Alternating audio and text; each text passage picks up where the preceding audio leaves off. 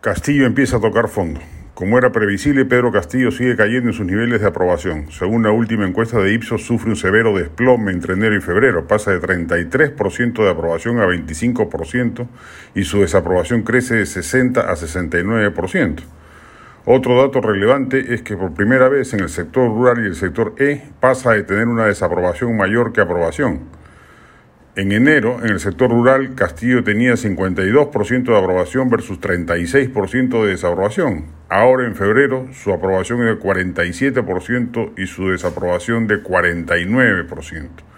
Lo mismo ocurre cuando nos referimos al sector E, donde tenía en enero 48% de aprobación versus 42% de desaprobación, ahora tiene solo 41% de aprobación respecto de un significativo 54% de desaprobación.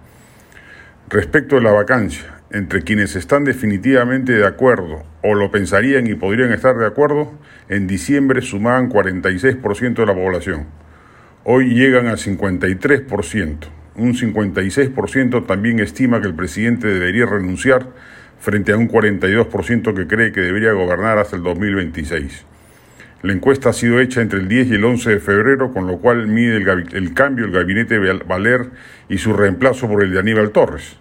Al parecer, el descalabro político del primero, que le hizo durar apenas días, ha tenido tal impacto en la opinión pública que el flamante gabinete Torres, peor aún con los estropicios del ministro de Salud, del Interior, de Transporte, Energía y Minas, etc., no ha logrado revertir la tendencia, sino por el contrario, ahondarla.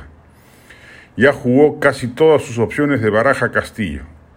Claramente no está entre sus planes abrir la cancha hacia sectores de centro lo cual a estas alturas ya inclusive resulta irrelevante solicitar o exigir.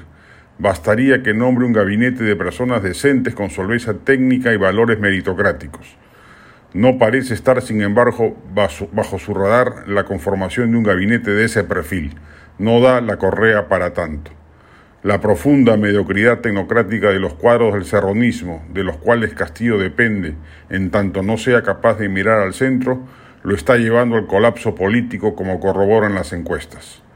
Si Castillo sigue cayendo a pasos acelerados en las mismas, llegará a madurar la presión opositora por sacarlo del poder, y sus probabilidades de éxito serán cada vez mayores. Un presidente con 10% de aprobación, niveles a los que Castillo prontamente llegará, hará muy rentable políticamente que las fuerzas que hoy lo respaldan, Juntos por el Perú, Nuevo Perú, Somos Perú y eventualmente Perú Democrático, empiecen a mirar otros horizontes disidentes del oficialismo. Lo mismo respecto de grupos activistas o frentes sociales cada vez más inconformes con la parálisis gubernativa. No pinta bien el futuro del régimen. Ya ejecutivamente hablando, no hay posibilidad de albergar, albergar alguna esperanza. La mediocridad va a ser el signo permanente de este gobierno. Lo que podría añadirse a esa medianía estructural es un desastre político y social que despertaría tales vientos que se podrían llevar de encuentro a Castillo de Palacio de Gobierno.